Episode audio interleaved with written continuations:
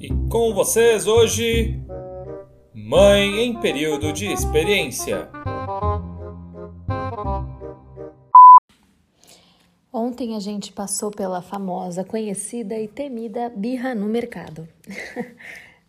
Tudo começou antes de ir, de ir para o mercado. É, a Olivia estava dormindo já fazia um tempão na soneca da tarde e não dava para ela dormir muito, um porque a gente tinha que ir no mercado e dois porque ia acabar comprometendo um pouco o sono da noite dela. Aí a gente teve a brilhante decisão de acordá-la. Ela acordou já de mau humor. Não quis comer nenhum lanchinho. E aí ela começou a ficar um pouquinho menos de mau humor e a gente falou: ah, então vamos no mercado. Estávamos saindo de casa, ela falou que ela queria segurar a sacola de compras. Isso ainda antes de sair do apartamento, né? Tava na porta da rua isso. Aí eu falei, tá bom, então segura na alça menor. Aí começou uma gritaria. Eu já não sabia mais o que estava acontecendo, por que, que era aquela. O que estava acontecendo? Por que, que ela estava gritando? Por que, que ela estava chorando?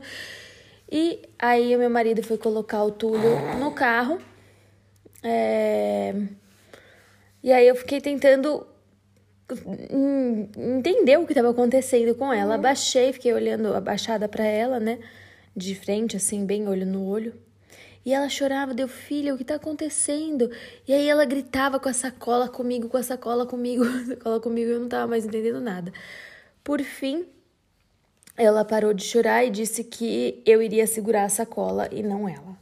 Aí eu peguei a sacola, fomos pro carro, ela parou de chorar. Aí até meu marido perguntou, mas o que que era? Eu falei, não faço a menor ideia, não sei mesmo. É, mas ela parou de chorar. Tá bom. Chegamos no mercado, aí ela senta na, na, naquela cadeirinha que fica na, no carrinho. Aí começou. Tudo era um complicador. Ela queria colocar as coisas dentro do carrinho e tacava as coisas no carrinho. A gente falou, filha, assim estraga. É melhor não, então. Aí começou o choro. Aí passava. E aí ela começava a gritar por qualquer coisa. Hum, e aí a gente falou: bom, vamos terminar a compra bem rápido e vamos para casa. Hum. Óbvio que a gente foi super fuzilado com olhares. É... Complicado da birra, né? É que a gente normalmente não sabe exatamente o que, que foi que acarretou aquilo e nem exatamente como parar não teria muito como eu brigar com ela, com ela já irritada, certo? Então, o que eu fiz foi realmente tentar acalmá-la da forma que eu pude, que foi conversando com ela aos poucos. Mas a gente tem que dar uma normalizada, né, na birra. Porque quando a gente é, é, fica nervoso desse jeito, a gente já adulto, é ruim, né? No final do dia dá aquela dor de cabeça, a gente fica se sentindo mal fisicamente, né? E a Olivia ficou. Hum, ela chegou em casa falando que tava com dor de cabeça. É, pode ser porque eu disse que tava com dor de cabeça mais cedo e ela só imitou? Pode. Mas eu não falei aonde eu tava doendo a minha cabeça. E ela apontou que era nas têmporas que tava doendo. Então, assim, nitidamente ela sabia o que, que era a dor de cabeça.